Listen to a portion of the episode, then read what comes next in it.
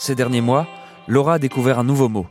Une nouvelle manière de travailler, une nouvelle manière de voir ses amis, de faire ses courses. Bref, Laura revient sur le confinement. Depuis la mi-mars, le mot qui revient le plus souvent dans les médias ou les conversations, c'est le mot confinement. Jusque-là, il m'était totalement inconnu. Aujourd'hui, il qualifie mon quotidien. Du jour au lendemain, tout s'est arrêté. Ma formation, mes relations avec mes amis, mes voisins, voisines, mes habitudes, mes envies, Désormais, je vis branché à l'actualité qui décrypte chaque jour l'évolution de ce virus au nom improbable, Covid-19.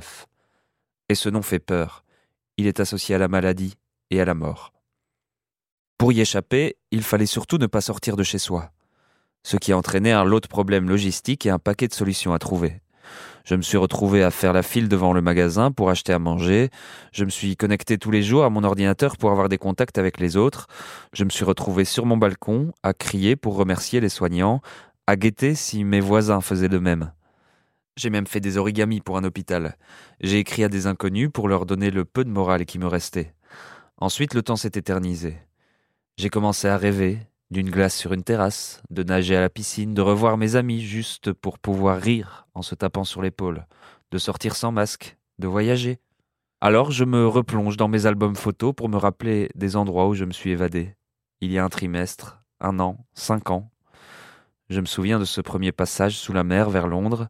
Quand je suis arrivé, ma première préoccupation avait été d'aller voir la voie 9 trois quarts du fameux Harry Potter de ma visite à la bibliothèque du Trinity College, avec comme guide une étudiante autochtone, du premier grand voyage vers la Floride, 12 heures de vol et de la visite de l'Universal Studio, et enfin de mes premiers pas à Central Park.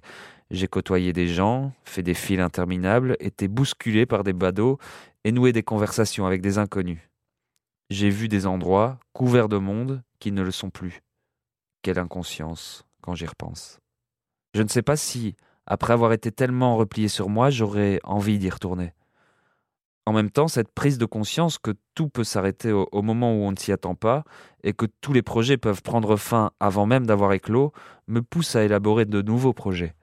À l'image du déconfinement par étapes, prudemment, en réapprenant à faire confiance en soi et aux autres, le tout avec à l'esprit que la vie n'apporte pas toujours ce que l'on attend, mais que c'est à nous, êtres humains, d'y faire face et d'en sortir grandi.